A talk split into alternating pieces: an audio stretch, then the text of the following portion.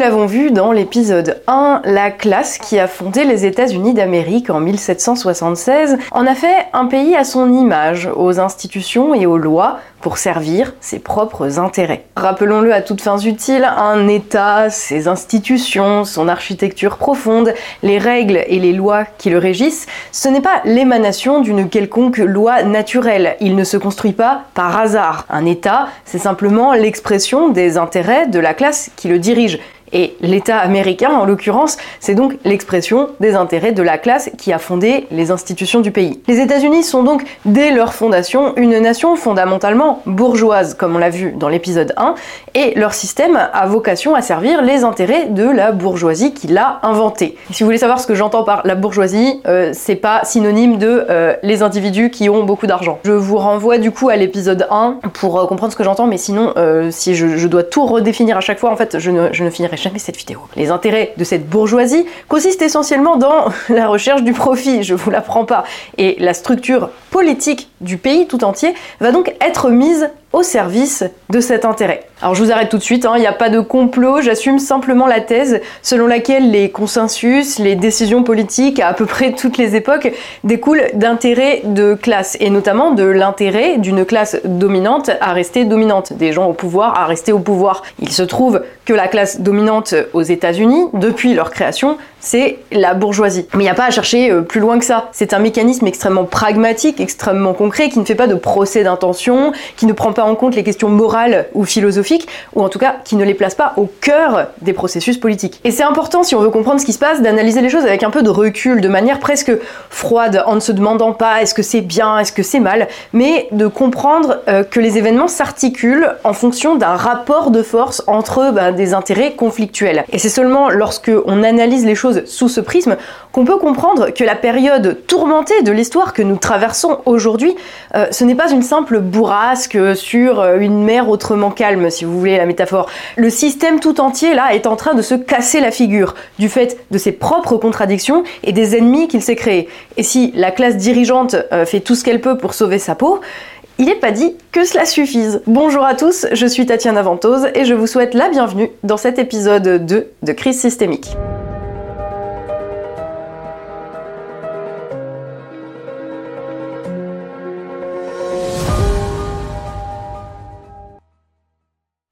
C'est une loi de la politique qui se vérifie à absolument toutes les époques. Il y a un groupe de dominants au pouvoir et un ou plusieurs groupes de dominés, pas au pouvoir du coup. Et ceux qui sont au pouvoir, aidés euh, par les classes supérieures dont l'intérêt va rejoindre celui des dirigeants, ces dominants vont chercher à conserver ce pouvoir.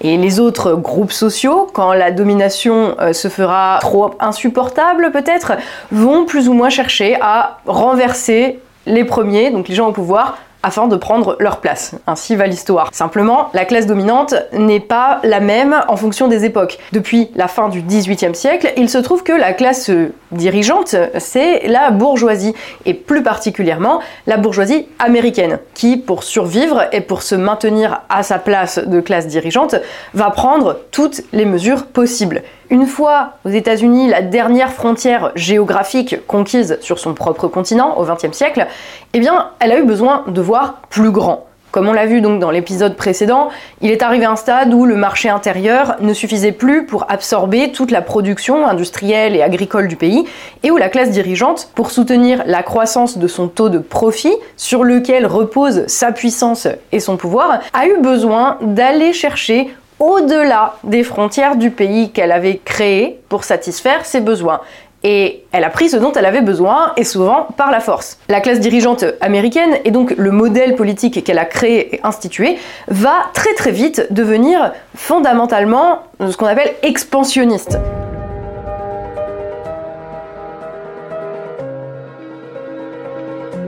Le modèle, il est simple. Il est fondé sur euh, l'accumulation toujours plus importante de richesses par la bourgeoisie au pouvoir, qui a donc intérêt à vendre sa production toujours plus importante mais toujours moins coûteuse au plus grand nombre de personnes possible, afin de faire le plus de profit possible. Encore une fois, c'est pas un complot, ça s'appelle juste un intérêt. Et l'intérêt de l'État américain, qui se confond ici avec les intérêts de sa classe dirigeante, eh bien, il va être donc à l'ouverture euh, la plus large possible des marchés mondiaux et des économies mondiales à son mode de fonctionnement, afin de pouvoir euh, en profiter et surtout que la classe dirigeante américaine puisse survivre et se maintenir au pouvoir. Corollaire, il faut également euh, qu'elle ait un accès le plus facile et le moins coûteux possible à toutes les ressources en énergie qui leur permet de faire euh, fonctionner leur industrie très productive, notamment le pétrole qui suite au développement de la voiture au XXe siècle puis de l'aviation va leur servir pas seulement donc à la production mais aussi à garder le contrôle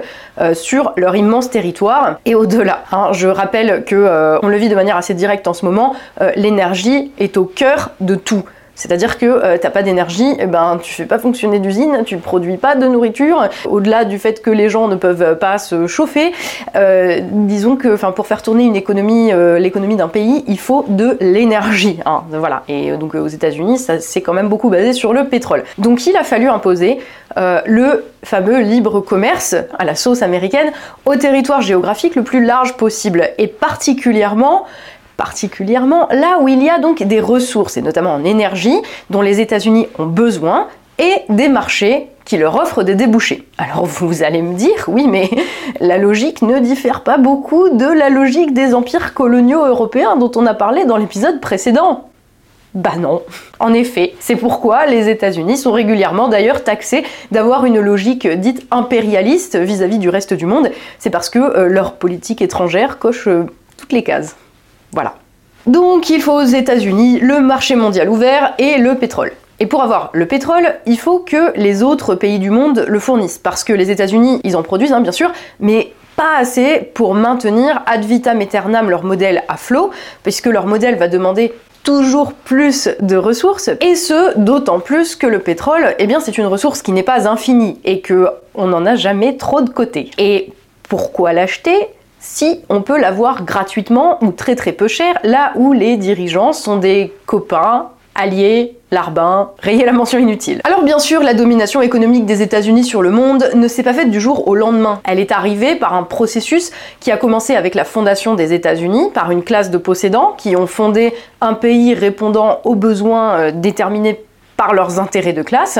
Et cette domination économique, elle a atteint son apogée en 1991 avec l'effondrement du modèle communiste qui a laissé au modèle capitaliste américain le champ et le marché, si j'ose dire, libre. Et si ce modèle est en déclin aujourd'hui, on en reparlera hein, dans des vidéos ultérieures parce que c'est quand même là que ça nous mène.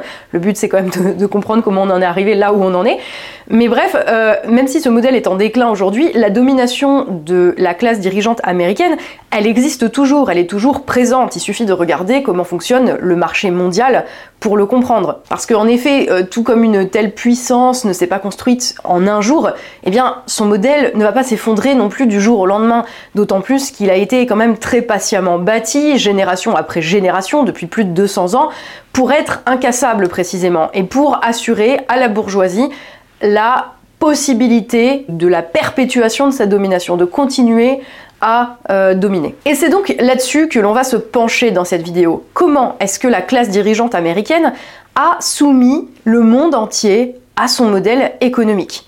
Alors il y a bien sûr euh, celle à laquelle vous allez penser tout de suite, il y a la méthode évidente, euh, la force militaire, euh, la doctrine du gros bâton, oui, du président Teddy Roosevelt, qui est restée d'actualité depuis qu'il l'avait formulée au tournant du XXe siècle. Bien sûr, elle a été mise à jour hein, avec les évolutions techniques, mais le principe est à peu près le même, bomb them. Si quelqu'un est pas d'accord, bomb them. Mais l'intervention militaire directe, c'est clairement pas leur seule méthode. Euh, l'intervention en sous-main, ils aiment bien aussi, hein, c'est une technique euh, très connue euh, des services secrets américains eux aussi d'ailleurs au service des intérêts de sa classe dominante. On pensera à toutes les interventions plus ou moins réussies de la CIA euh, pour organiser dans les pays euh, peut-être un peu trop souverains, pas assez copains euh, des États-Unis, des révolutions démocratiques. Oui, tu sais, c'est c'est comme les, régimes dictatoriaux qui s'appellent République démocratique, machin, République populaire et tout.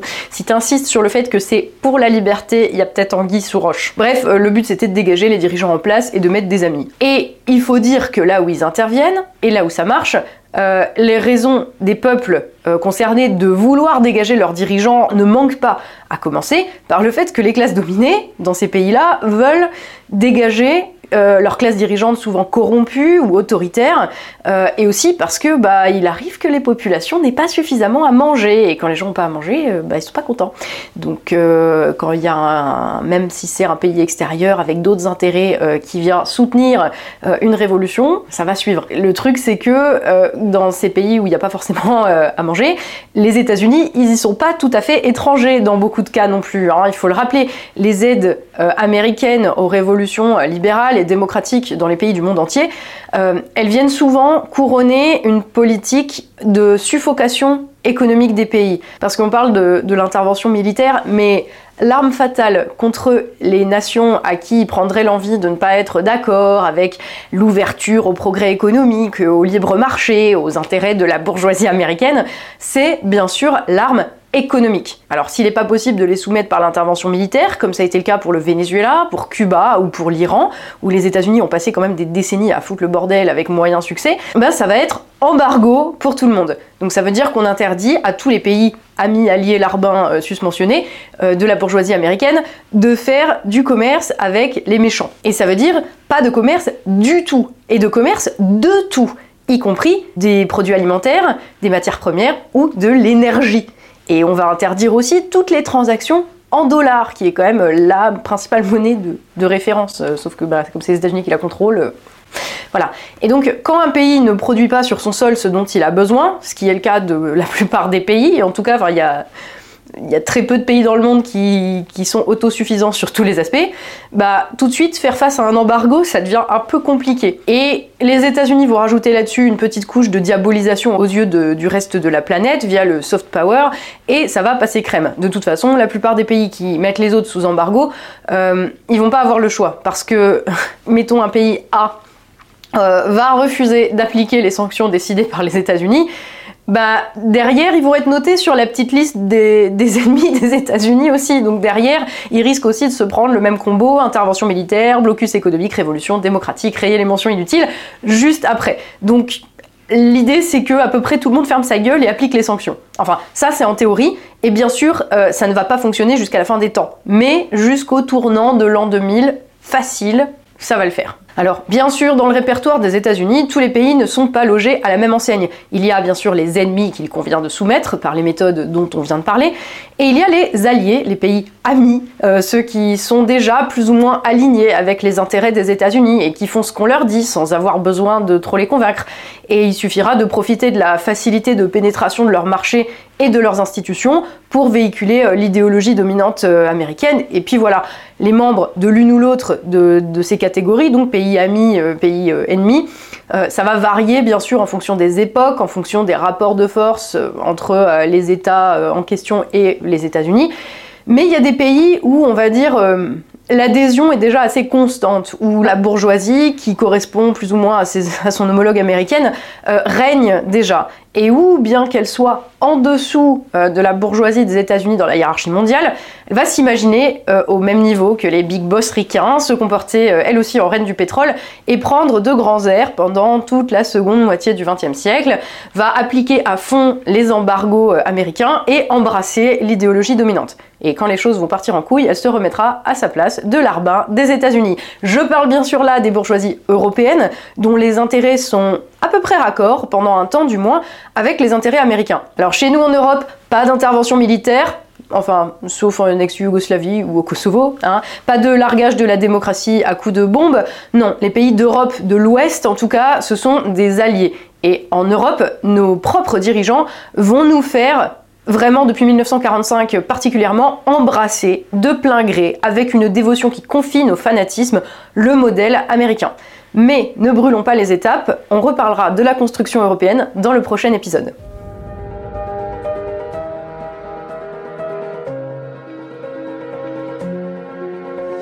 Revenons pour le moment à notre marché mondial qui, au lendemain de la Seconde Guerre mondiale, a fortement besoin d'ouverture pour favoriser les intérêts de la classe dirigeante américaine. Alors il y a une loi inébranlable de la guerre que vous connaissez déjà Pour faire la guerre, il faut du pognon pour pouvoir financer les moyens matériels, humains et énergétiques de l'affaire. Par conséquent, dans une guerre, qui contrôle l'or contrôle le cours des choses. C'est une loi qui se vérifie également en politique, qui n'est jamais que la continuation de la guerre par d'autres moyens, comme dirait l'autre, car oui, l'or, c'est le nerf de la guerre. En l'occurrence, l'or d'aujourd'hui s'appelle, pour le moment en tout cas, le dollar, qui constitue probablement l'arme la plus redoutable, bien que la moins visible, dans l'arsenal de domination américain. Alors comment est-ce qu'on en est arrivé à ce que le dollar serve de monnaie de réserve mondiale et de principal outil d'échange sans lequel les économies du monde ne peuvent même pas imaginer survivre? Comment est-ce qu'un bout de papier qui ne représente plus rien de concret, comment est-ce qu'il est devenu trop important pour faire faillite, garantissant de ce fait la quasi-impossibilité d'effondrement des États-Unis? Là non plus, ça ne s'est pas fait du jour au lendemain, mais sur des décennies, sur des générations et des générations de dirigeants, dans le cadre d'une politique économique et monétaire expansionniste, plus ou moins agressive, qui donne aux États-Unis un avantage majeur dans le jeu politique mondial et qui les rend euh, supposément, en tout cas, indétrônables pour l'instant. Pour comprendre ça, il va falloir aussi qu'on remonte un peu dans le temps. Alors pour faire court, je vais zapper toutes les questions concernant notamment l'abandon par la Grande-Bretagne de l'étalon or qui vont se poser pendant la Première Guerre mondiale, le retour à l'étalon or entre les deux guerres et compagnie, parce que sinon on y est encore demain. Et je le dis juste parce que je sais qu'on va me le rappeler dans les commentaires, mais juste c'est pas le sujet de la vidéo. Donc ce qui importe de retenir, c'est ce qui se passe au moment de la Seconde Guerre mondiale. Les États-Unis, comme ils l'avaient fait d'ailleurs au moment de la première, ne vont entrer en guerre qu'après avoir laissé les autres s'entretuer pendant un peu plus de deux ans. Pressé par l'attaque japonaise sur Pearl Harbor en décembre 1941, Oncle Sam n'aura plus le choix et va décider d'entrer en guerre, euh, donc euh, aux côtés des Alliés bien sûr.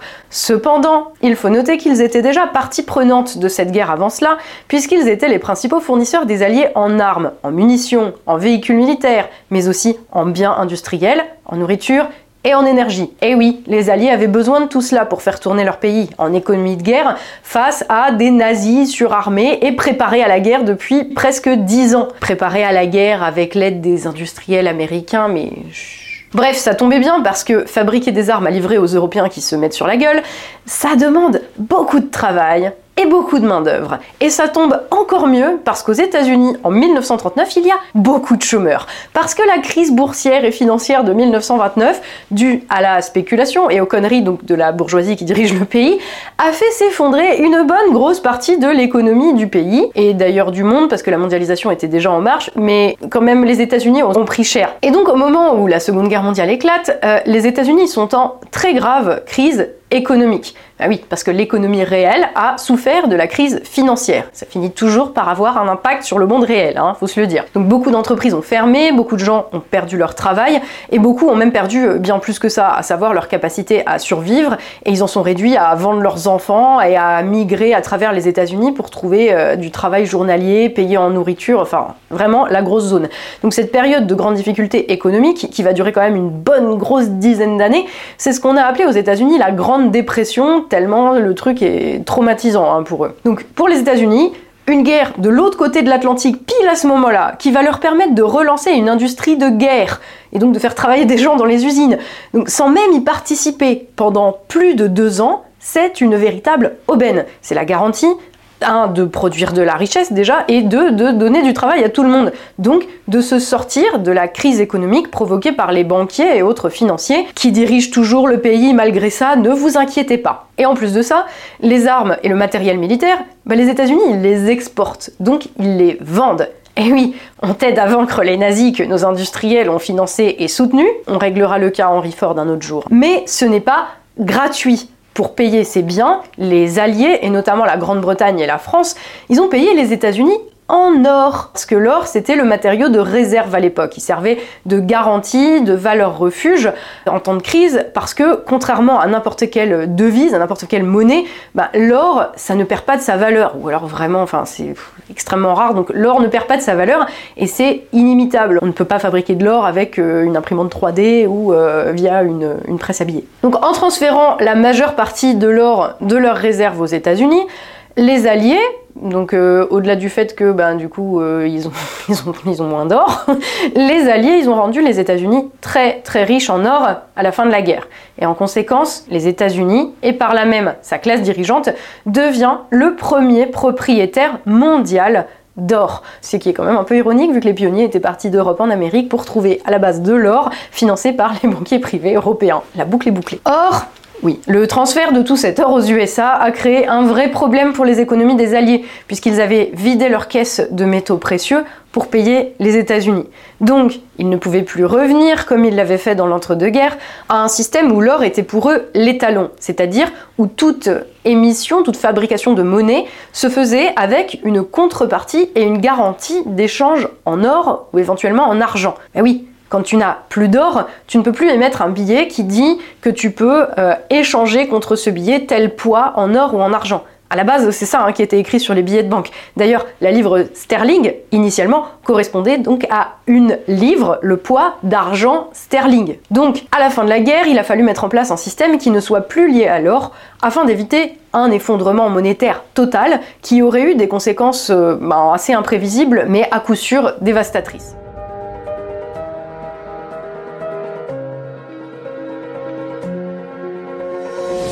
Ainsi, en juillet 1944, à Bretton Woods aux États-Unis, donc avant la fin de la guerre, hein, les mecs n'ont pas perdu de temps, euh, il y a 44 délégués de pays alliés qui se sont réunis afin de proposer un nouveau système de gestion des devises internationales qui ne soit pas lié à l'or. Ils ont alors décidé que les devises seraient désormais liées à une seule autre monnaie et que ce serait cette monnaie qui serait elle-même liée à l'or comme garantie. Voilà. Et cette monnaie c'était bien sûr le dollar, la monnaie américaine. Ce qui faisait sens puisque les États-Unis possédaient, du fait de leurs transactions pendant la guerre, la majorité des stocks d'or de la planète à ce moment-là. Et à partir de cette date, toutes les autres monnaies allaient avoir des taux de change fixes vis-à-vis du dollar. Les banques centrales des différents pays feraient autorité, auraient le contrôle de leur monnaie, pourraient en acheter ou en vendre si jamais leur valeur devenait trop faible ou trop forte par rapport au dollar, lui-même indexé sur l'or. De leur côté, les États-Unis s'engageaient à donner de l'or contre les dollars américains que les autres pays leur donneraient. Hein. donc euh, ils pouvaient racheter des stocks d'or avec des dollars. L'accord signé à Bretton Woods institue également le FMI, le fameux Fonds monétaire international, une institution dont les membres étaient chargés de maintenir la stabilité de leur monnaie par rapport au dollar. Et euh, le FMI rassemble aujourd'hui 190 pays, donc euh, la quasi-totalité des pays du monde. Je vous laisse deviner lesquels n'en font pas partie. Les États-Unis, eux, étaient exemptés de ce devoir, puisque c'était euh, leur monnaie à eux qui servait de monnaie de référence, donc ils pouvaient grosso modo décider de ce qu'ils avaient à faire en fonction de leur intérêt du moment. Et même si les accords de Bretton Woods établissent pour tous les États le droit très important de restreindre les mouvements de capitaux, et que pour cette raison ils sont considérés comme un pilier de la régulation économique, euh, ces accords placent aussi entre les mains des États-Unis la seule monnaie qui reste liée à l'or et l'institution chargée de maintenir la stabilité monétaire euh, mondiale et de gérer les crises. Donc Bretton Woods donne un pouvoir énorme dans le domaine monétaire et économique à la classe dirigeante américaine, un pouvoir qui ne s'exerce donc plus seulement euh, au sein du pays qu'elle a fondé, mais sur le monde entier. Et tant que les choses euh, se passent bien, que c'est la croissance, les 30 glorieuses, que euh, les États-Unis n'ont pas besoin d'utiliser ce pouvoir, jusqu'à la fin des années 60, en gros, on va pas trop se poser la question de savoir si c'était une bonne idée. Mais après, on pourra se, demander quand même de, tu vois, si est-ce que c'était vraiment une bonne idée de mettre un aussi grand pouvoir entre les mains de l'oncle Sam? La suite, en 1971, va vous étonner. Mais avant d'y venir, euh, je souhaite mentionner des accords presque aussi importants, euh, mais qui ont souvent tendance à passer sous les radars, qui sont un peu l'équivalent de Bretton Woods au niveau du commerce international, et qui font partie de, de l'arsenal américain pour asseoir un système international qui leur soit profitable. Car tout ordre économique, aussi libéral prétend-on qu'il a vocation à être, a besoin de règles pour s'imposer. Et les règles, comme dans tous les aspects de la politique et même de la vie en général, ça se définit au rapport de force entre les différentes parties concernées, comme un contrat. Et vous le savez, si vous avez déjà négocié quoi que ce soit au boulot ou dans votre famille, en général, c'est le plus fort qui impose ses règles. Les autres se contentent d'arracher, si possible, quelques compromis en fonction euh, de, de leur place dans le rapport de force. Et le plus fort, c'est quand même souvent celui qui tient les cordons de la bourse. Et on l'a vu, à la fin de la guerre, le plus fort à l'ouest, c'est clairement l'oncle Sam qui s'est refait une santé grâce à la Seconde Guerre mondiale. C'est donc lui qui imposera les règles qui lui conviendront relativement au commerce international via, en 1947, les accords GATT, accord général sur les tarifs douaniers et sur le commerce. Et ces accords sont, j'insiste, censés être provisoires, mais ils dureront jusqu'en 1994, date à laquelle ils ne disparaîtront pas purement et simplement, mais seront remplacés par leur révolution Pokémon de l'OMC. Ah, voilà. Donc ces accords GATT signés au départ par 23 pays visent à libéraliser progressivement les échanges en diminuant, en abaissant les droits de douane et en réduisant les restrictions euh, des échanges imposés par les États. Alors vous vous souvenez, ça colle parfaitement hein, avec l'idée de l'ouverture des marchés des anciennes colonies en Afrique et en Asie, sur lesquelles la classe dirigeante américaine lorgnait parce que ça pouvait leur rapporter gros et assouvir euh, leurs besoins de débouchés commerciaux. Le but de ces accords GATT, c'est d'ouvrir les économies des pays signataires afin qu'ils abandonnent le protectionnisme, qui est considéré comme la cause de l'aggravation de la crise des années 30. C'est pas moi qui le dis, c'est le site officiel du gouvernement, encore aujourd'hui, viepublic.fr. Alors c'est marrant, moi je croyais que la crise des années 30 c'était une crise due au placement foireux de quelques connards à la bourse qui passent leur temps à dire que le protectionnisme c'est mal, mais c'est pas grave. Cet accord GATT, il est particulier parce qu'il n'a même pas de statut euh, officiel comme le FMI par exemple. Mais il a quand même une valeur euh, légale pour les États signataires. Donc officiellement, il n'y a rien de contraignant ni rien, mais une fois signé, les États sont liés euh, par tout un tas de principes. Comme par exemple le fait que, euh, une fois les tarifs douaniers sur tel secteur économique abaissés, un pays n'a plus le droit de revenir dessus sans payer de dédommagement aux partenaires commerciaux. Non, non, mais sinon, euh, l'économie obéit à des lois naturelles détachées des contingences et des intérêts politiques, hein, bien sûr. Entre 1947 et 1995, le GATT est passé à 128 membres, donc c'est-à-dire les deux tiers des pays du monde, et a permis d'abaisser de 40 à moins de 5% le tarif douanier moyen sur les biens manufacturés des pays industrialisés. Donc en gros, ça veut dire que les économies du monde se sont ouvertes au commerce agressif des entreprises américaines et que pour les autres, eh bien, ce sera que le meilleur gagne. En 1995, le relais sera pris par l'OMC, l'Organisation mondiale du commerce, qui, contrairement au GATT, ne sera même plus soumise aux Nations unies et sera donc totalement libre de ses mouvements, même si, bon, l'utilité des Nations unies, là. Donc, selon leur site, l'OMC sert d'outil pour contribuer à la paix et à la stabilité. J'aime bien parce que la paix, c'est quand même un argument qui revient souvent, alors que dans le réel, on constate quand même que beaucoup plus compliqué que ça, mais bon, c'est pas grave. Donc je cite, euh, c'est un avantage du système commercial de l'OMC dont on ne parle pas suffisamment. Le commerce aide à soutenir la croissance, les règles commerciales stabilisent l'économie mondiale en empêchant les gouvernements de revenir en arrière et en rendant les politiques plus prévisibles. Elles découragent le protectionnisme et accroissent la certitude, elles renforcent la confiance.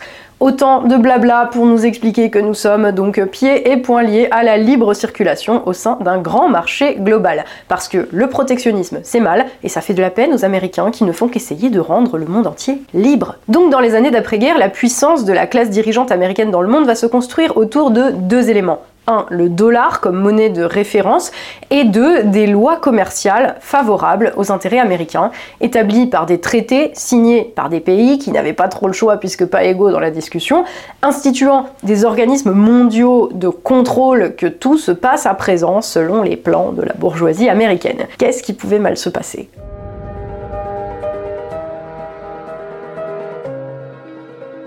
Mais le système de Bretton Woods n'était que le début du processus de soumission de la planète entière à la puissance du dollar en tant que monnaie de réserve globale, et les accords GATT, la première pierre dans le mur de la destruction des barrières douanières empêchant la libre circulation des biens et des capitaux. On va même pas parler des personnes parce qu'à ce stade c'est juste des variables d'ajustement. Si euh, Karl Marx avait au 19e siècle décrit le capitalisme comme un système fondé sur l'exploitation de travailleurs par une classe dominante de capitalistes, a minima, lorsqu'il a formulé une théorie permettant d'expliquer ce système, cette classe de capitalistes de l'époque avait un intérêt au fonctionnement de l'économie réelle, car elle en dépendait.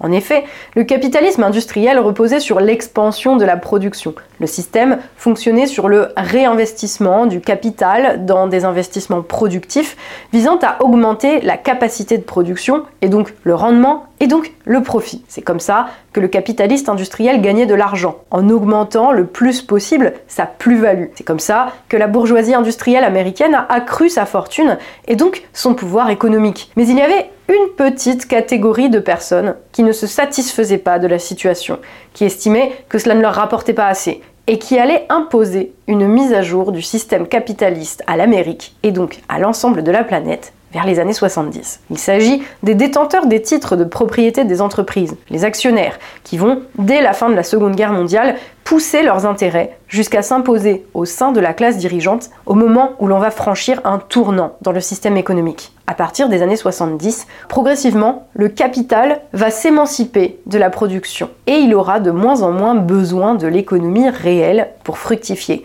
Il lui suffira de circuler pour prendre de la valeur. En bref, plus besoin d'investir de l'argent dans de nouvelles machines pour augmenter le rendement, plus besoin de passer par des choses aussi terre à terre que le pétrole qui s'épuise de toute façon pour augmenter ses taux de profit. Il suffit de faire des investissements à court terme en spéculant sur la valeur future des titres pour gagner de l'argent. C'est ce qu'on va appeler la financiarisation de l'économie qui ira de pair avec sa libéralisation au niveau mondial. Cette petite révolution du système capitaliste aura lieu à la faveur de décisions politiques c'est important de le préciser parce que c'est encore et toujours à cet endroit que se jouent les choses. Ces décisions politiques auront été prises par les chefs de la première puissance mondiale, les États-Unis, et seront suivies par euh, les classes dirigeantes ailleurs dans le monde.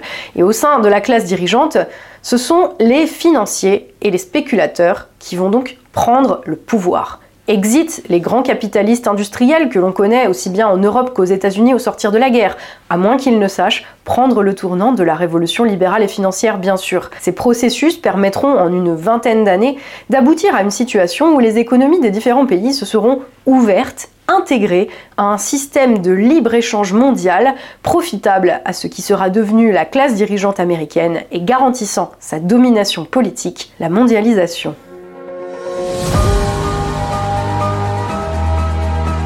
Il y a deux épisodes clés dans la victoire de la bourgeoisie financière sur la bourgeoisie industrielle, et les deux vont impliquer des processus extrêmement politiques. La première, c'est l'annonce en 1971 par le président américain Richard Nixon de la fin du système de Bretton Woods, qui signale donc la fin du droit pour les États à contrôler les mouvements de capitaux, mais aussi la fin de l'indexation du dollar sur l'or. Cela implique qu'à partir de cette date, les devises ne seront plus déterminées en fonction de la valeur d'un dollar indexé sur l'or avec des taux de change fixes. Ces taux de change deviendront flottants ou fluctuants, libéralisés, déterminés par le marché, soit la loi de l'offre et de la demande, c'est-à-dire en fonction de ce que les propriétaires des titres achètent et vendent, avec toute l'instabilité que cela peut engendrer, par exemple en cas de panique générale des propriétaires où tout le monde vend massivement euh, et où le produit concerné perd de la valeur. À partir de ce moment-là, la Fed, la Banque centrale américaine, n'allait plus échanger de dollars contre de l'or. Et cette annonce en 1971,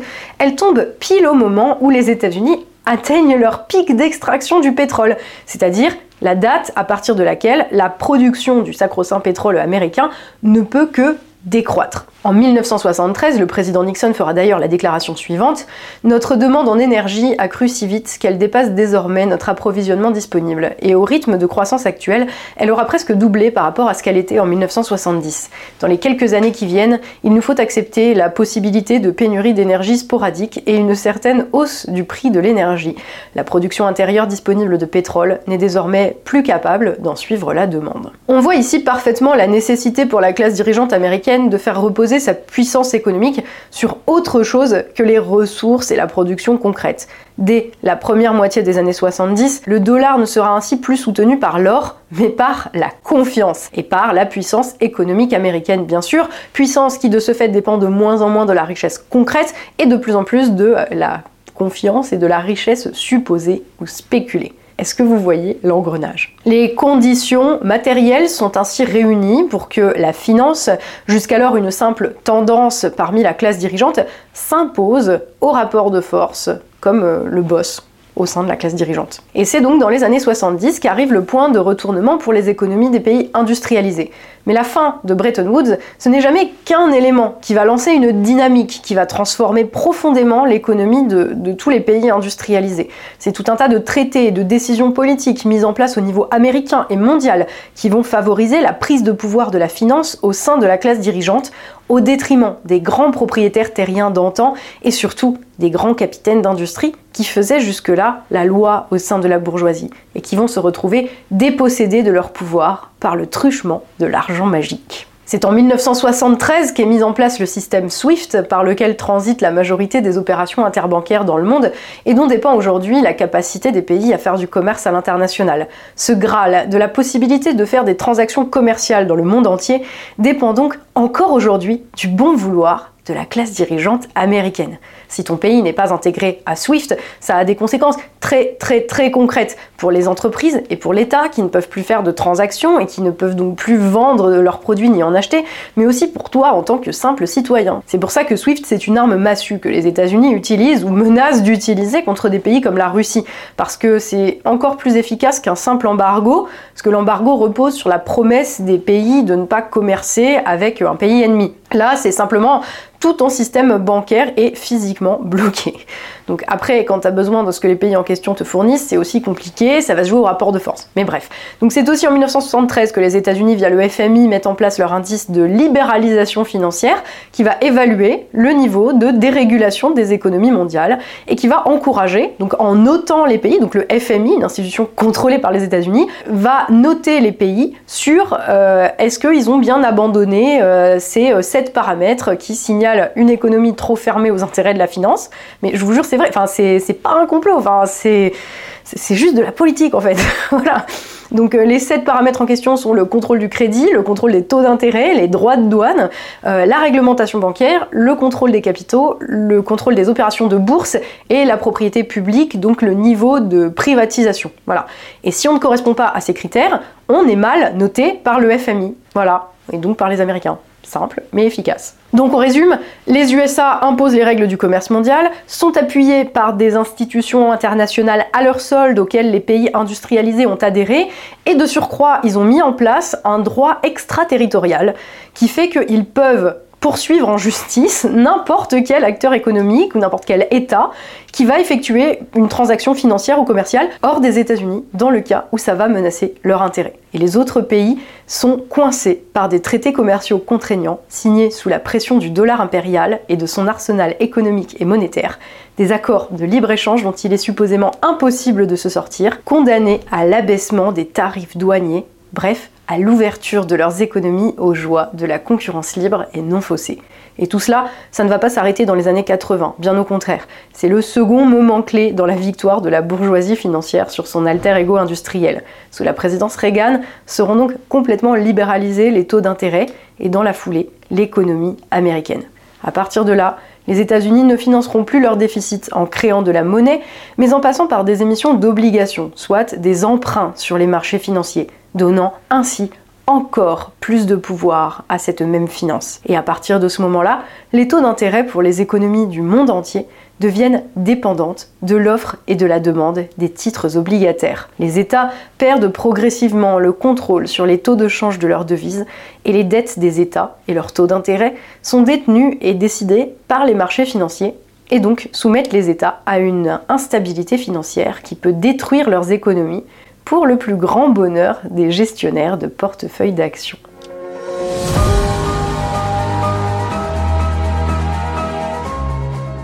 La classe dirigeante américaine, qui n'a pas chômé depuis 1945, euh, va donc dans les années 70 se retrouver remplacée dans le silence d'une révolution de palais par une toute petite partie d'elle-même. La libéralisation des échanges de l'après-guerre et l'ouverture des flux de capitaux avec la fin de Bretton Woods auront réuni les conditions pour que la finance prenne le pouvoir. Une fois en contrôle, la finance exercera son pouvoir qui ne se révélera pleinement que dans les années 90 et dont les conséquences n'affecteront pas de manière immédiate l'économie réelle, celle liée aux besoins et à la capacité de subsistance des populations. Mais quelque part entre 1971 et 1991, de nombreux dirigeants d'entreprise se réveilleront en se rendant compte qu'ils n'ont plus face à eux des actionnaires épargnants qui demandent des comptes sur la gestion de l'entreprise en termes pragmatiques, mais de nouveaux patrons aux objectifs totalement différents. Ces nouveaux patrons, ce sont les investisseurs professionnels, gestionnaires de portefeuilles d'actions. Ils n'ont plus rien à voir avec des chefs d'entreprise au sens classique et ils entendent bien appliquer la théorie financière apprise dans les grandes universités américaines et autres écoles de commerce. Ils demandent de la rentabilité à court terme, l'assurance d'une rente par la domination du marché, et la spécialisation des entreprises. Il s'agira alors de recentrer les économies, d'éclater les conglomérats, privés ou publics, leaders dans plusieurs domaines, en une multitude d'acteurs économiques ultra spécialisés dans un seul domaine au niveau mondial. Le véritable décideur ne sera plus le chef d'entreprise, mais les firmes spécialisées dans la gestion de portefeuilles d'actions. Ce sont ces gestionnaires de portefeuille qui vont désormais gérer la question des risques et tout ce qu'on demandera à un chef d'entreprise, ce sera un simple job d'exécutant qui devra tenir des objectifs posés par l'actionnariat, à savoir mettre en valeur le capital qui lui est confié en se soumettant à de bonnes pratiques de gouvernance. Une entreprise bien gérée va ainsi devenir synonyme d'entreprise dont le bilan allégé permettra une baisse des coûts pour le capital financier et qui créera, afin de rentabiliser le capital investi, de la valeur. Mais cette valeur n'aura plus besoin d'être une valeur matérielle ni concrète. Une rentabilité par la spéculation à court terme sur des actifs à risque suffit et rapporte beaucoup plus. Certains chefs d'entreprise accepteront de se soumettre à l'empereur finance et de prendre le tournant de la modernité, comme il disait à l'époque, et les autres périront avec l'ancien monde. Mais cette révolution de la finance va bien au-delà de la gestion des simples fortunes et entreprises privées, car les gérants de portefeuilles d'actions agissent pour le compte de tiers et ils doivent valoriser également l'épargne collective, parfois publique. Alors, pour que ce soit plus clair, je vais prendre l'exemple des retraites. Les systèmes de retraite par capitalisation, tels qu'ils existent aux États-Unis ou en Allemagne, vont devenir de véritables mines d'or pour les organismes de gestion de portefeuille. On citera un exemple très connu, BlackRock, parce que ces systèmes par capitalisation, ce sont des outils euh, parfaits de spéculation financière. On spécule sur la valeur future des titres qui circulent facilement et qui permettent donc de créer de la valeur très rapidement par leur simple circulation en revanche, d'autres types de systèmes de retraite par répartition, tels que celui qu'on a en France via la sécurité sociale, étant donné qu'ils ne sont pas ouverts à la spéculation, eh bien, ils ne rapportent rien aux financiers. Et c'est pourquoi ils vont faire l'objet d'attaques de la part de ces organismes financiers, parce qu'ils veulent les soumettre aux lois de la finance afin d'accumuler toujours plus de capital. Et la finance, qui dirige la bourgeoisie depuis les années 1970, va donc faire pression sur les dirigeants politiques, ou bien les convaincre, ou carrément mettre des gens euh, formés chez eux euh, pour faire le boulot. À titre d'exemple, aujourd'hui en France, nous avons comme président un homme, ancien banquier d'investissement, le Mozart de la finance, dont les allégeances déclarées vont non pas à l'intérêt national, mais à l'intérêt de sa matrice, qui l'a formé pour ça, à savoir la bourgeoisie financière. Car oui, le projet d'Emmanuel Macron de retraite à points, c'est bien cela, privatiser le système de retraite afin d'assurer aux gestionnaires de portefeuille des retraités américains et allemands, qui ont des systèmes de retraite par capitalisation, l'augmentation de leur rente. Macron ne s'oppose pas en termes de droite ou de gauche, il se pose, comme la plupart des politiques, qu'ils se disent de droite ou de gauche du reste, en termes des intérêts qu'il défend. Et ce sont les intérêts de cette classe dirigeante qu'est la bourgeoisie financière. Et qu'on soit clair, je ne dis même pas ça comme une critique, je le dis comme une observation, même si c'est précisément cela qui va faire d'Emmanuel Macron mon ennemi politique à titre personnel, parce que ce n'est pas le modèle que je défends. Digression mise à part, je parlais des systèmes de retraite, mais les systèmes de retraite sont un exemple parmi tout ce qui a été petit à petit soumis aux exigences de la finance qui a pris le pouvoir, de la production d'énergie au transport en passant par les barrages, les autoroutes, tout ce qui peut rapporter en vendant et en spéculant sur du court terme est voué d'une manière ou d'une autre, à y passer. Et là où cela aurait été le rôle de nos dirigeants politiques de nous protéger face à tout cela, Ils n'en ont rien fait, bien au contraire. Tout comme les autres membres de la classe dirigeante, les politiques se sont transformés en exécutants des velléités du capital financier. Les années 1970, dans les pays industrialisés, dont la France, c'est l'époque où les ministères des Finances commencent à prendre l'ascendant sur le pouvoir politique, où les premiers ministres qui se succèdent prennent leurs ordres auprès de cadres formés à la théorie financière par la bourgeoisie financière elle-même dans les écoles de commerce. C'est l'époque de la dérégulation financière, de la flexibilisation des statuts salariaux exigés par les nouvelles instances financières qui ont pris le contrôle de l'économie mondiale. C'est l'époque où l'on met un terme aux économies planifiées, qui avaient pourtant fait la richesse et la puissance des pays industrialisés après la guerre. C'est l'époque où l'on vante les mérites des privatisations, de la segmentation de grands groupes nationaux qui faisaient pourtant des recettes importantes pour l'État et donc pour les citoyens. Les disciples de la théorie financière, véritablement à la mode à cette époque, hein, c'est vraiment une mode, arrivent en nombre dans l'appareil d'État. Et ils y imposent leur changement. Irréversible, croit-on à l'époque, et ils vont contribuer de leur côté à l'émergence de la finance toute puissante. C'est pour cette raison qu'aujourd'hui on ne voit plus la différence entre les politiques de gauche au pouvoir et les politiques de droite au pouvoir, car tous en réalité ont choisi leur camp. Ils préfèrent être esclaves du capital que serviteur du peuple. Et c'est ainsi que le capital financier a remplacé le capital industriel au sein même de la classe dominante. Ainsi, les dirigeants politiques sont devenus ses bras droits. Ainsi, les peuples des pays industrialisés furent soumis, sans qu'on ait demandé leur avis, à la loi des marchés financiers, gouvernée par la dette, les taux d'intérêt et les réductions de coûts afin d'assurer à la classe dirigeante sa rente. En 20 ans, la planète est passée de l'inféodation à une élite industrielle, certes impérialiste, à l'inféodation aux propriétaires des titres de dette. Marchés financiers, fonds de pension, trust funds, hedge funds, entreprises de services financiers, banques d'investissement ou encore même agences de notation qui évaluent la solvabilité des entreprises ou des États, on se souviendra de la crise de 2008, autant d'organismes dont les agents sont infiltrés à la tête des entreprises et dans les ministères. Bien sûr, la plupart de ces institutions financières décideuses sont américaines, mais rassurez-vous, le capital ne connaît pas les frontières et n'a pas de patrie. C'est pourquoi il importera désormais de tuer les sentiments d'appartenance nationaux, histoire que les peuples ne viennent pas mettre en cause ce système bien rodé de pillage de la planète par une classe de financiers. Il faut mener le modèle à son aboutissement. Le village global, sans frontières, où la prédation de la finance peut s'exercer sans entrave et sans aucune limite.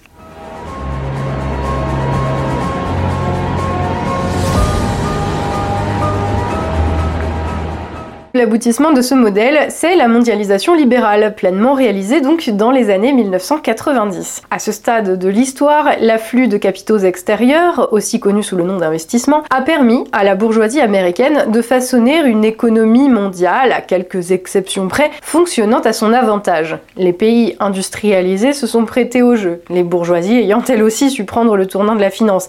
Et les pays les moins développés n'ont pas vraiment eu le choix puisque leur ouverture au libre-échange était explicitement formulé comme étant la condition de leur développement. Et aussi parce que s'ils n'étaient pas d'accord, de toute façon, ils allaient se prendre des bombes américaines sur le pif ou un coup d'État pour une révolution démocratique. Les barrières douanières cèdent les unes après les autres à la faveur de traités de libre-échange, de jurisprudence internationale. Les politiques ouvrent leurs économies, réduisent les coûts de production. La plupart des pays du globe se retrouvent intégrés au commerce international, leurs entreprises se spécialisant dans la production où ils détiennent, selon les suggestions des détenteurs des titres de dette et d'actions, l'avantage comparatif le plus important.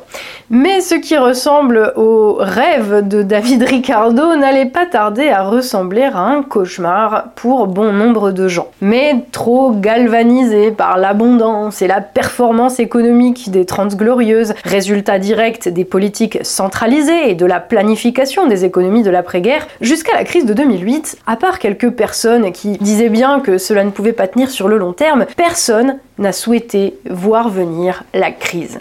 La classe dirigeante en Occident et en France compris nous faisait célébrer les délocalisations, les fermetures de nos usines, de nos mines, l'abandon de nos capacités de production de tout ce dont nous avions besoin. Il fallait être heureux que nos entreprises partent en Chine, en Inde, en Europe de l'Est après 1991, dans des pays à la fiscalité plus souple, où le coût du travail était moindre, où la législation était plus libérale que dans nos vieux pays archaïques, où l'on pensait encore l'économie sur du moyen ou du long terme. Bref, life là où l'implantation de ce qui faisait jadis la richesse des pays industrialisés coûterait moins cher aux patrons, aux vrais patrons. L'heure était ainsi à l'argent facile, gagné en investissant dans des bulles spéculatives pour ceux en haut de l'échelle et au confort des boulots de bureau, moins éreintants que ceux qui avaient marqué la vie des générations précédentes pour les suivants dans le ruissellement. Les travaux productifs, physiques, étant progressivement délégués aux enfants chinois ou aux travailleurs bangladais qui assuraient la production rapide de biens de consommation petit à petit. Les pays occidentaux, les pays riches, industrialisés, se sont eh bien, désindustrialisés. On commence par délocaliser la production des biens les plus superflus, des chaussures dont le consommateur occidental peut désormais s'acheter des dizaines de paires dans une seule vie, et des objets en plastique en tout genre. Et puis, derrière, partent des secteurs de plus en plus essentiels, jusqu'à délocaliser ce qui nous est le plus vital, les médicaments et la nourriture. Et après les travaux fatigants et répétitifs sur les chaînes de production, s'en sont allées les unités de recherche et de développement. Ainsi, les pays occidentaux s'appauvrissent en silence, deviennent de plus en plus dépendants des importations, soumis aux fluctuations du marché international, de moins en moins capables de subvenir aux besoins de leur propre population. Il faudra en 2020 une pandémie pour euh, sonner un peu l'alarme et malgré les discours, le mouvement va continuer parce que ce sont toujours les mêmes qui gouvernent et que cette classe dirigeante, malgré les discours tenus pour calmer les colères, n'a aucunement l'intention d'arrêter le mouvement. D'ailleurs, bientôt même les graphistes et autres designers, pourtant promus comme des modèles en Occident, seront eux aussi délocalisés et ça a déjà commencé car le capital financier ne connaît pas les limites. Ce n'est pas dans son ADN. Comme un cancer, il est voué à poursuivre son entreprise de prédation, à dévorer toujours plus, jusqu'à ce que la réalité matérielle, la victoire ou la mort de ceux qu'il parasite viennent y mettre un terme. Mais dans les années 90-2000, nous n'en étions pas encore là. Au contraire, à cette époque, on est très content d'appartenir à la classe moyenne, de s'extraire de sa condition d'ouvrier, pouvoir envoyer ses enfants à la fac et de leur offrir la vie d'abondance, de biens matériels qu'on n'a pas connus. Et qu'importe si tout le monde y va à la fac, au moins ils ne seront pas apprentis, ils ne finiront pas ouvriers, le dos cassé sur un chantier ou handicapés à la suite d'un accident sur une chaîne de production. Le tour de force de la classe dirigeante a été de réussir à mettre dans la tête de toute une génération que travailler de ses mains était une tare, une faute, marquait l'absence de réussite dans la vie. Et que ce à quoi il fallait aspirer maintenant, pour tous ceux qui n'appartenaient pas à l'élite financière, c'était un job de consultant pour une grande firme, de conseil en marketing pour une start-up, le genre de boulot dont on ne sait pas très bien en quoi il consiste, mais des trucs euh, importants, sur Paris, dans des bureaux en open space. Et si régulièrement on fait des vols Paris-New York ou Paris-Berlin pour rencontrer des clients, c'est encore mieux. Dans ce modèle, il n'y a pas de place pour l'ouvrier de la métallurgie ni pour l'artisan indépendant. Alors qui ira pleurer sur le sort de ces chômeurs, qui deviennent pourtant de plus en plus nombreux à mesure que la France se vide de ses unités de production Vive la désindustrialisation L'avenir est à l'économie de service, avec quelques fonctionnaires qui assurent le minimum, jusqu'aux prochaines exigences de la finance prédatrice qui demandera encore un tour de vis. Et tout le monde, prétendument, y gagne. La classe dirigeante, initiatrice de la mondialisation, dont le génie et le profit ruissellent sur toute la société, mais aussi les urbains diplômés, les fonctionnaires du secteur public, tant qu'il existe, les travailleurs urbains du secteur tertiaire, l'arbin de la mondialisation. Et la boucle est bouclée. Enfin, ça, c'est si, comme cela a été le cas pendant 20 ans, on oublie les millions de gens, de plus en plus nombreux à mesure que le capital financier est en son emprise, qui sont laissés sur le côté. Les anciens travailleurs productifs, les ouvriers bien sûr, mais aussi les employés, les artisans, les commerçants, les agriculteurs, bref, tous ceux qui ont, avec la disparition des secteurs productifs, perdu également, à plus ou moins court terme, leurs moyens de subsistance ceux qu'on appelle les perdants de la mondialisation, de plus en plus exclus des centres dynamiques, de plus en plus privés de représentation, mais dont le nombre ne cesse de croître et dont l'existence même est une preuve que le système imposé par la bourgeoisie financière comporte des failles énormes. On parle de perdants de la mondialisation, Mais pour cela, encore aurait-il fallu qu'on nous demande notre consentement à y jouer. Il n'en a pas été ainsi. L'évolution Pokémon de l'économie capitaliste, qui a profondément bouleversé nos conditions matérielles d'existence jusqu'au niveau le plus intime, nous a été imposée. Cette utopie mondialiste, de nombreux philosophes, penseurs, économistes nous l'ont vendue comme désirable et comme le summum du progrès. Nos dirigeants politiques l'ont décidé, encouragé, facilité. Toutes les élites s'y sont ralliées. Et si elle a eu un effet positif de court terme dans nos pays industrialisés, il n'en a pas été de même partout sur la planète.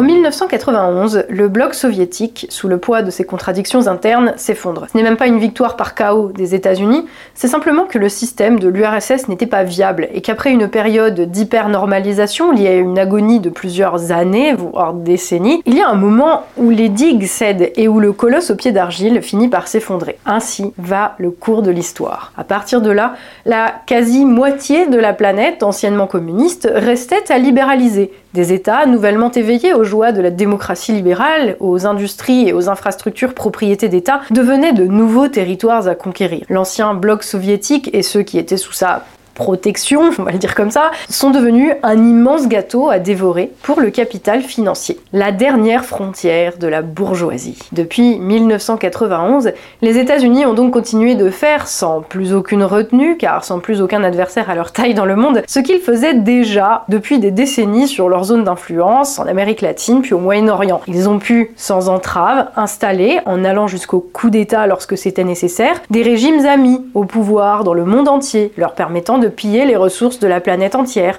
d'imposer au plus grand nombre de pays possible une économie de marché favorisant la nouvelle classe dominante états-unienne, investment bankers et autres corporate lawyers, et d'asseoir encore leur position géopolitique dominante. À chaque fois avec un double objectif économique et politique. Quand un régime ne leur est pas favorable, ils le dégagent de gré ou de force et instaurent s'il le faut des dictatures pour garantir leurs intérêts, comme ils avaient échoué à le faire à Cuba en 1959, et c'est pas faute d'avoir essayé, mais surtout comme ils l'avaient fait avant 1991 au Guatemala, au Cambodge, au Brésil, au Panama, en Indonésie, au Liban, en Iran, au Chili. La liste est non exhaustive. Et vous l'aurez compris, l'histoire de l'ingérence américaine est longue et elle ne s'arrêtera pas avec la chute du communisme. Après 1991, on notera à nouveau l'ironie de la nécessité d'imposer la démocratie et la liberté par la guerre dans les pays du monde dont les États-Unis jugeaient l'économie pas assez ouverte, les dirigeants pas assez amis. Enfin, là où il y a le pétrole, sans lequel le modèle américain ne peut pas tenir. Par exemple, en Iran, en Irak, deux fois, en Libye, en Afghanistan, une deuxième fois dans les années 2000, pour virer les mêmes islamo-terroristes qu'ils avaient mis au pouvoir pour faire la nique à l'URSS dans la première guerre d'Afghanistan des années 80. Non, pardon, il y avait des armes de destruction massive dans ces pays, il paraît même qu'il y avait des fioles d'anthrax. Et les États ne s'alignant pas avec les intérêts géopolitico-économiques de la bourgeoisie américaine, étaient alors marqués du saut de l'antéchrist, l'axe du mal, les ennemis de la liberté, les États voyous, ce qui permettait de justifier des interventions euh, économiques et militaires à plus ou moins court terme. Et peu importe l'endroit, l'idée générale reste la même, imposer une domination politique pour soumettre les économies des pays dont le pillage est intéressant pour les États-Unis et surtout pour euh, sa caste dirigeante au pouvoir depuis leur fondation. Et c'est là la seule continuité que l'on peut observer dans un monde qui a connu tant de bouleversements depuis deux siècles, la persistance de la bourgeoisie au pouvoir et sa détermination à le conserver.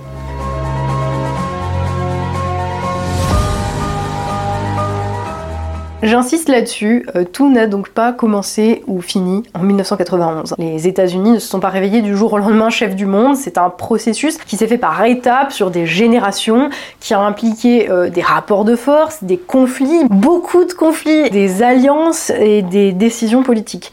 La chute de l'URSS, elle est simplement venue consacrer la victoire unilatérale du modèle américain construit via un processus de long terme avec une montée en puissance fulgurante dès les lendemains de la Seconde Guerre mondiale, paradoxalement euh, grâce à la guerre froide, et aux mains depuis les années 70 du, du capitalisme financier. À partir de 1991, les États-Unis, enfin sa classe dirigeante, ont simplement gagné en fait cette guerre froide et ils sont devenus les maîtres incontestés pour un temps très bref, de l'ordre économique et politique du monde, gendarme du monde, décrétant qui est bon et qui est méchant.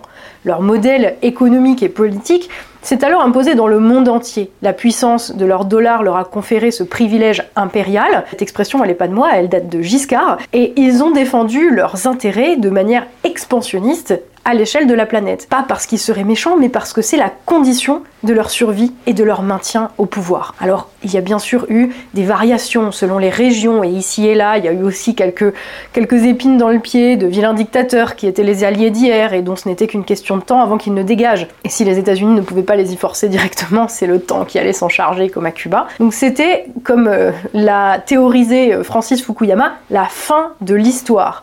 1991, c'est la fin, le triomphe incontesté de la bourgeoisie mondialiste et libérale américaine, et personne, personne ne pouvait plus s'élever contre la seule grande puissance de ce monde unipolaire. Et c'est dingue parce qu'au moment où je suis en train de vous parler de ça, dans ma tête, il y a le thème de Dark Vador.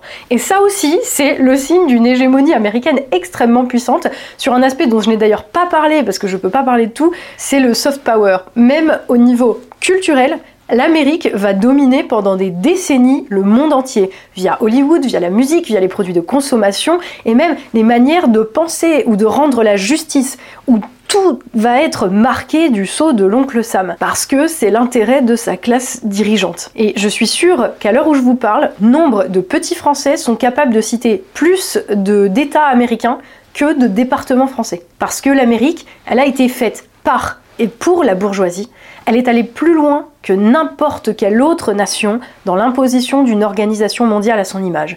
Et l'ordre mondial actuel est, dans son essence, bourgeois, parce qu'il est américain. Sauf que euh, la fin de l'histoire, ça n'existe pas. Que tout ordre porte en lui les germes de sa propre destruction. Et en particulier quand l'ordre en question est fondé sur une soumission obtenue par la violence et par l'humiliation, et que son modèle donne inévitablement naissance à ses propres ennemis, qu'ils soient à l'intérieur ou à l'extérieur. Et si la défaite du bloc soviétique a mis un terme à la contestation de l'hégémonie américaine, cela n'a été bien sûr que pour un temps. Un modèle, quel qu'il soit, produit systématiquement sa contestation. Et des raisons de contestation, les perdants de la mondialisation au sein des pays occidentaux, aussi bien que les perdants géopolitiques du grand échiquier, ils en ont un paquet.